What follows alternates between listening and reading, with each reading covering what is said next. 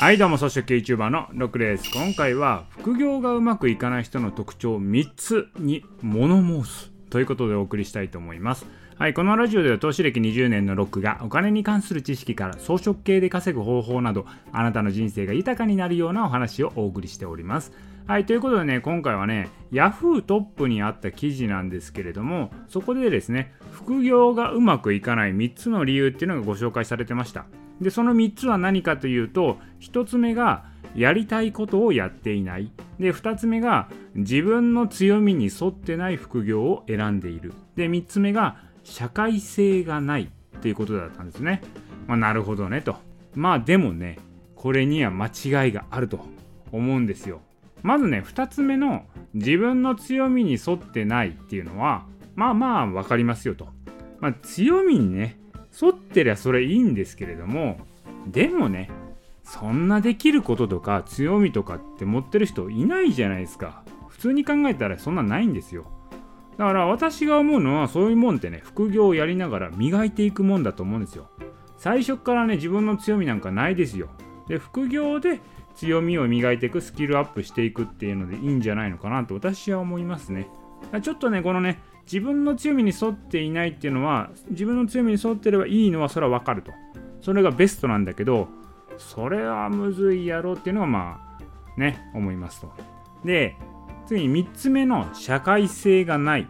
こういう副業やってる人はうまくいかないよってことなんですけどそらそうやろと。そら反社会的なことをやったらあかんよと、うん、思うんですけどまあその社会性って何かというとこの本文で書いてあったのはこうゲームとかそういうのは個人の趣味だから社会性がないよみたいなことを例示されてたんですよ。いやちょっと待てよと。ゲームでもね今ゲームプレイを見たいとか YouTube でもゲーム配信みたいなのがいっぱいあるわけですよ。これで人々のエンターテインメントとして成り立ってるわけなんですね。それが社会性がないっていうのはおかしいやろって思いましたね。反社会的なことはそれはダメですよ。それはダメですけどゲームみたいなことをやってるからそれは稼げないんだみたいなことを言ってたんですけど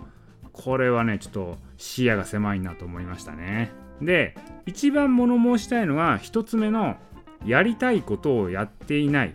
これですね。あなたはやりたいことをやっていないから副業でね稼げないんですよみたいなことを言ってるんですけどやりたいことやって稼げるなんて幻想ですよ。そんなうまくいかないですね。これ YouTube でもね確かにキャッチコピーで好きなことで生きていくみたいな言うてましたけどそんな無理ですか？らなぜかというと自分がやりたいことっていうのは人々が欲しているものではないんですよ。人々が求めているものではないんですね。これ YouTube で失敗するパターンの典型っていうのは自分が言いたいことこう発信したいことを動画にするやつなんですね。これはね YouTube で失敗するパターンの典型例です。それがねもし有名人が言っているんだったら見る人はいるんですけれどもその無名の人誰も知らないような人の主張とか例えば面白いことやってるギャグやってるとか言っても誰も興味ないじゃないですか。知ってる人がやってるからね面白いっていうのはあるんですけど知らない人がねその人の主張を聞いてもいや知らんがなって思うじゃないですか。だからね自分が言いたいことやってみたいことやっても稼げるってことはないんですよ。それはファンがいる人がやったらそれはお金になるんですけど知らない人無名の人がやっても稼げないんですよ。